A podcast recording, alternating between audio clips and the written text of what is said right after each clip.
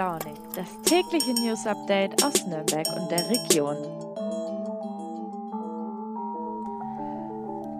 Einen wunderschönen guten Morgen an diesem Montag, den 21. Februar, zu früh und launig, dem News Update aus der Region.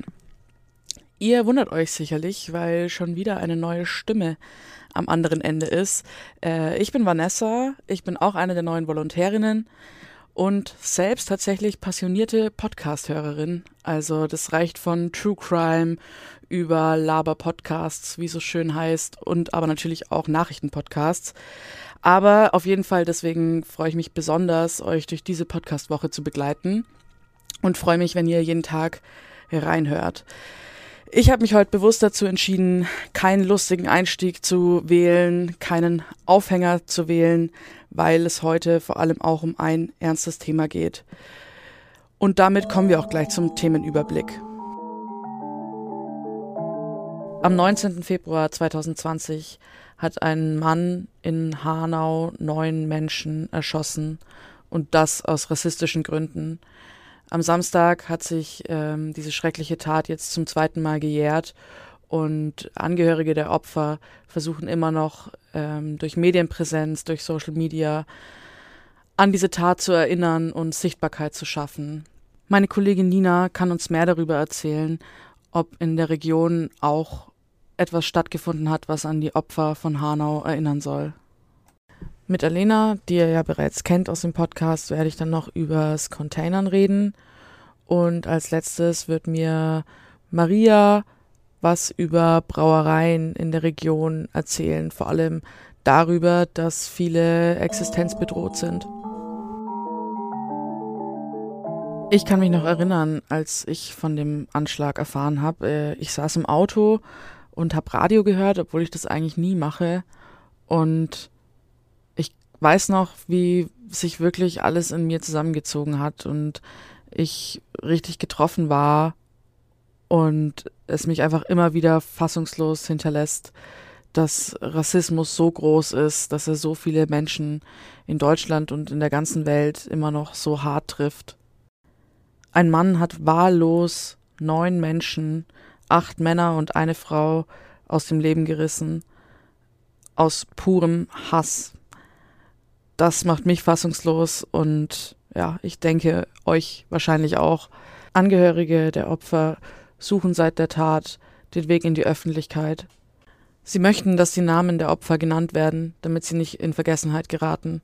Und das ist an dieser Stelle das Mindeste, was ich tun kann. Gökhan Gültekin, Sedat Gürbüz, Said Nesar Hashemi, Mercedes Kierpatsch, Hamza Kurtovic, Willi Virel Paun, Fatih Saracolu, Ferhat Unvar und Kaloyan Velkov. Und äh, damit komme ich zu dir, liebe Nina. Schön, dass du ähm, da bist und uns äh, teilhaben lässt an deinen Erfahrungen vom Wochenende. Nina, wie ist man denn mit dem zweiten Jahrestag dieses schrecklichen Anschlags in Nürnberg umgegangen? Also in Nürnberg fand am Samstag einmal um 15 Uhr eine Demo am Aufsetzplatz statt, ich glaube mit Kundgebung, wo einfach an die Mordopfer des Anschlags erinnert werden sollte. Es fand aber am Freitagabend auch schon eine Aktion statt von einer Gruppe Anwohner und Anwohnerinnen, die im ehemaligen Reichsparteitagsgelände Straßenschilder aufgestellt haben mit den Namen der neuen Opfer. Sie wollen damit quasi denen gedenken und haben sich dafür Wege rausgesucht, die bisher noch keinen Namen hatten, so mit der Idee, dass die Stadt es vielleicht auch dauerhaft übernehmen könnte und damit langfristig an die Opfer gedacht werden kann. Wie sind denn die Aktivistinnen und Aktivisten überhaupt auf die Idee gekommen? Die sind auf die Idee gekommen, weil vor einem Jahr, also am ersten Jahrestag von Hanau, bei ihnen am Platz der Opfer des Faschismus, da wohnen die alle, Plakate mit Bildern von den Opfern ähm, hingen. Und da hatten sie sich sehr gefreut, dass eben da so eine Erinnerungskultur stattfindet. Und kurze Zeit später wurden die aber abgefackelt. Also sie denken halt von rechter Gewalt. Und um dem quasi jetzt entgegenzutreten, Und ein längerfristiges Zeichen zu setzen und an die Opfer rechter Gewalt zu erinnern, haben sie jetzt im Luitpoldhain und am Dutzenteich eben Wege nach den neun Opfern benannt. Und äh, warst du eigentlich selbst dabei? Ich durfte die Gruppe am Freitagabend begleiten. Da sind sie aufgebrochen, um eben die Schilder, die sie im Voraus bemalt hatten mit den Namen, ähm, im Park anzubringen. Genau. Es war ganz schön aufregend am Anfang, weil ich nicht so genau wusste, was sind das jetzt für Menschen, die das machen. Aber es hat sich herausgestellt, dass das wirklich einfach Anwohnerinnen und Anwohner waren, die ein Zeichen setzen wollen und die sich dafür einsetzen möchten, dass Erinnerung stattfindet, weil sie sagen, ohne Erinnerung kann es keine Aufklärung und keine Konsequenzen geben. Und das ist ja auch das, was gerade die Initiative 19. Februar in Hanau auch stark fordert. Also die sind, setzt sich aus den Angehörigen der Opfer zusammen und die fordern eben eine lückenlose Aufklärung und Konsequenzen für den Fall. Und es geht eben nur, wenn dauerhaft an die Tat erinnert wird. Gab es denn in der Region noch weitere Aktionen? Also eigentlich ähm, gab es überall Kundgebungen und Gedenkstätten. Also zum Beispiel auch in Erlangen am Schlossplatz wurde eine Kundgebung abgehalten mit verschiedenen Redebeiträgen und Videos der Angehörigen der Opfer, die gezeigt wurden. Und auch in Bamberg ähm, wurde eine Gedenkstätte am Maxplatz errichtet mit anschließender Kundgebung. In Würzburg fand eine Kundgebung statt, in Bayreuth, in Lauf. Also ja, eigentlich in der ganzen Region fanden überall Demonstrationen und Kundgebungen statt, um die Angehörigen zu unterstützen, ihre Solidarität zu zeigen und eben einfach an dieses Attentat vor zwei Jahren zu erinnern. Vielen lieben Dank dir, Nina. Zum einen, dass du uns natürlich heute hier im Podcast davon erzählt hast und zum anderen aber auch, dass du dich dem Ganzen in deiner Berichterstattung gewidmet hast und somit auch Sichtbarkeit schaffst. Danke. Nun kommen wir zum zweiten Thema der heutigen Podcast-Folge und zwar geht es um das Containern. Obwohl viele Lebensmittel eigentlich noch genießbar wären, landen sie nämlich in den Supermärkten im Müll. Und beim Containern holen dann meist junge Menschen dieses Essen aus dem Abfall und zwar um zum einen gegen Verschwendung zu protestieren und zum anderen natürlich nebenbei auch Geld zu sparen. Meine Kollegin Alena, die ihr alle schon kennt, war bei einem nächtlichen Beutezug dabei. Hi Alena, wie hast du denn diesen erlebt? Ja, also für mich war das das erste Mal und ich muss sagen, ich war schon etwas nervös. Also derjenige, den ich da begleitet habe, der macht das äh, total regelmäßig. Aber er hatte mir dann auch äh, am Anfang noch gesagt, ja, also dir ist schon klar, das ist illegal, was wir da machen und ob ich da wirklich mit möchte. Ähm, aber ich habe es natürlich durchgezogen und äh, wir waren da an verschiedenen Supermärkten und ich fand es total schockierend, muss ich sagen, wie viele Lebensmittel einfach in diesen Tonnen landen und in welchem guten Zustand die sind. Also die Tonnen sind doch ausgekleidet gewesen mit so Plastiksäcken. Das heißt, es war auch total sauber. Also man musste sich da auch überhaupt nicht ekeln oder so, die Sachen aus dem Müll zu holen. Und da waren tonnenweise Gemüse, Obst, ähm, auch Brot haben wir gefunden, das sogar noch haltbar war. Sachen, die ich mir persönlich nie kaufen würde. Also total ausgefallene Sachen, Artischocken und so. Und er sagt auch, das ist halt das Coole am Containern für ihn, weil er halt Sachen ausprobiert, die er sonst niemals ausprobieren würde. Wie viel hat denn dein Begleiter dann so mitgenommen? Also er sagt, er nimmt wirklich immer nur so viel mit, wie er selber verbrauchen kann oder eben an Freunde oder in seiner WG weiterverteilt. Wir sind danach noch äh, zu ihm nach Hause und haben die ganzen Sachen auf dem Küchentresen ausgebreitet und dann hat man erstmal gesehen, welche Mengen das eigentlich waren. Man kann auf jeden Fall da länger nicht einkaufen gehen. In Deutschland ist Containern ja bislang eigentlich verboten. Warum ist das überhaupt so? Ja, das stimmt. Also Containern ist illegal. Es hat verschiedene Gründe. Zum einen ist es eben so, dass die Container, solange sie sich auf dem Gelände vom Supermarkt befinden, auch Eigentum des Supermarkts sind. Also auch das, was da drin ist, auch wenn es ja eigentlich Müll ist. Das heißt, sobald man auf dieses Gelände geht und die Sachen holt, ist das ganze Diebstahl. Wenn man dann auch noch ähm, Schlösser aufbricht oder irgendwelche Sachen beschädigt, dann ist es auch noch Sachbeschädigung.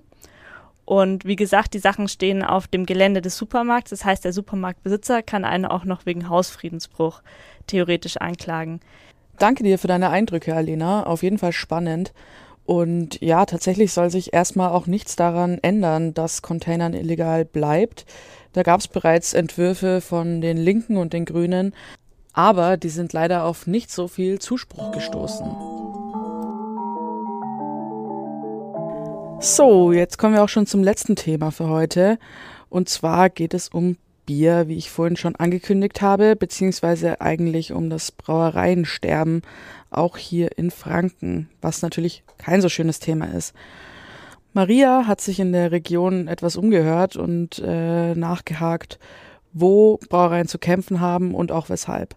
Ja, das hat natürlich äh, ja vor allem viel mit Corona zu tun. Das kann man sich denken. Also es gab äh, ja wenig Möglichkeiten, große Feiern zu, veranstalten. Zu veranstalten. Ähm, natürlich die Einschränkung in der Gastro und ähm, vor allem auch keine Volksfeste in den letzten zwei Jahren. Also das hat sich zum Beispiel gezeigt bei der jüngsten Schließung der Brauerei Eichhorn in Forcham. Da haben die Betreiber ganz klar gesagt, ähm, uns fehlen da jetzt finanziell einfach zwei Anna-Feste. Ähm, ja, was ansonsten für die, vor allem für Brauerei Gasthöfe auch noch schwierig war, war, dass sie am Anfang ähm, Schwierigkeiten hatten, an die Corona-Hilfen dranzukommen.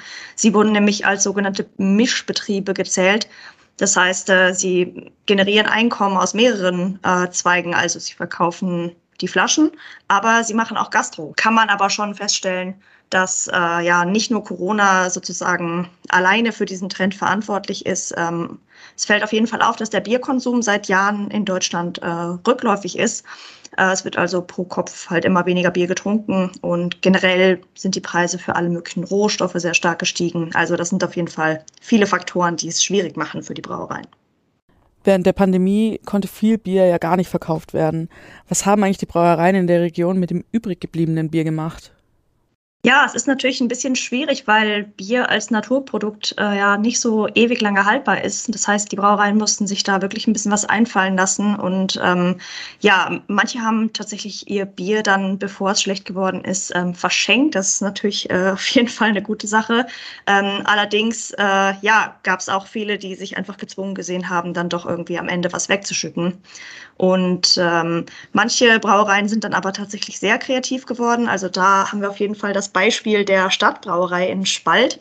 Ähm, die haben letztes Jahr um die Zeit eine Stellenanzeige ähm, in einer Faschingszeitung ähm, in der Stadt veröffentlicht und haben eine Aushilfe gesucht, die äh, notfalls helfen könnte, die Lagerbestände wegzutrinken. Also so Trinkfestigkeit von Vorteil in der Ausschreibung.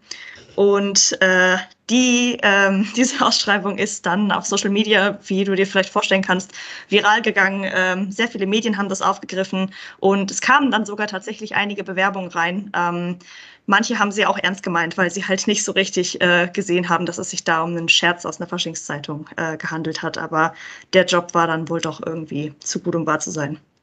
Das klingt wirklich fast zu gut, um wahr zu sein. Vielen Dank dir, Maria. Bevor ich euch in die Woche entlasse, möchte ich mich gern nochmal auf den Anfang der Folge beziehen, und zwar auf das Thema Rassismus. Alle Menschen in unserer vielfältigen Gesellschaft sollten sich sicher und frei fühlen, und das ist leider lange noch nicht so. Wir sollten Betroffenen zuhören, Sichtbarkeit schaffen und uns alle gegen Rassismus einsetzen. Denn es geschehen nicht nur gewaltsame rassistische Anschläge wie in Halle 2019 oder eben vor zwei Jahren in Hanau, Rassismus ist alltäglich und nur wir als Gesellschaft können was dagegen tun. Ich hoffe, meine erste Folge hat euch gefallen, auch wenn es ein bisschen ernster war, aber auch das gehört dazu. Ja, und dann bleibt mir nichts, als äh, zu hoffen, dass ihr auch morgen wieder reinhört. Ich freue mich auf euch und wünsche euch einen schönen Start in die Woche. Ciao, ciao.